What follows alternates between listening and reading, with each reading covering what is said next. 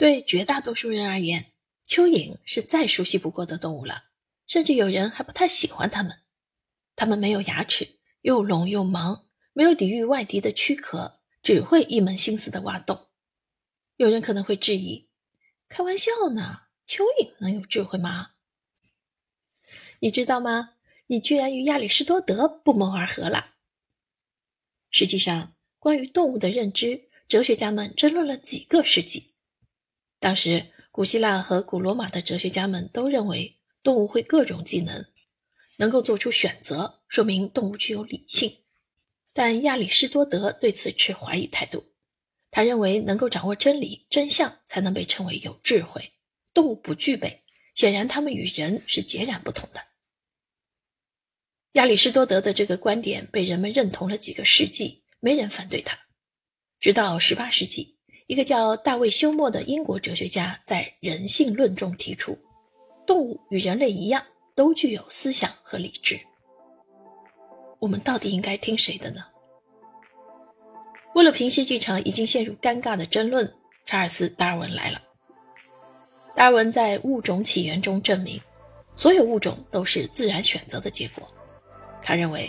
人与高等动物，例如狗之间的思维差异不是本质上的，只是程度上的。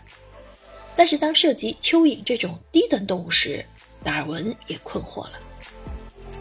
带着这个困惑，执着的达尔文一直苦心钻研，直到自己生命的最后一段时间。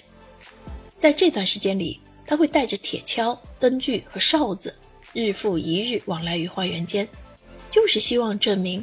蚯蚓比他们看起来要聪明得多。当人们看到他在挖土，或是以自己最大的音量朝着蚯蚓的洞口大喊大叫时，都会非常困惑不解。这次达尔文先生输了吧？并没有。达尔文通过长期大量的科学观察，证明了蚯蚓是有智慧的，而且他被蚯蚓所展现的智慧惊呆了。他将这一切都写入了他晚年的重要著作《腐殖土的产生与蚯蚓的作用》。不过，这本书不仅没能引起大家的关注，反而被评价为很枯燥、很无趣。因为这本书所描述的对象同样是无趣的蚯蚓。可能是为了给执着的达尔文点赞，也可能是为了让喜欢钓鱼的你不再把蚯蚓当作小鱼的诱饵。一位名叫诺埃米·沃拉的意大利作家写了一本这样的书，名字叫做《可怜虫蚯蚓的生活》，一部很有趣的蚯蚓简史。多有趣呢！这本书一经上市就获得了多项国际大奖，其中包括博洛尼亚最佳童书奖融媒体特别提名奖和陈伯吹国际儿童文学奖年度绘本奖，被评价为。充满幽默与智慧的书。诺埃米·沃拉也同样对蚯蚓进行了长期的科学观察，其得出的结论与达尔文是一样的。稍微有些不一样的地方是，他不仅被蚯蚓惊呆了，还因此迷恋上了蚯蚓。可不是因为他发现了蚯蚓有什么过人的智慧，而是他认为蚯蚓不光有智慧，它还和人一样。为什么呢？请来看诺埃米的研究结论。首先，地球上到处都能看到蚯蚓的身影，加起来一共有七千多种。它们在自己的世界里有很多卓越的明星。看上去蚯蚓普普通通，与拥有出众的组织分工能力的蜜蜂和蚂蚁相比，蚯蚓显得一事无成，因为它们只会挖洞。蚯蚓把大部分时光都用在了挖洞这件事上。却不知道到底是为了什么，所以他们每天都是靠吃土度日。蚯蚓的一生平平淡淡，生来是小虫子，死的时候依然是小虫子。在他们的一生中，没有一刻体验过变成蝴蝶的感觉。蚯蚓没有御敌的尖牙，不具备任何自我保护的装备，刺、毛发、甲壳、利爪，啥都没有。虽然他们不喜欢群居，但也有自己的好朋友——尾巴。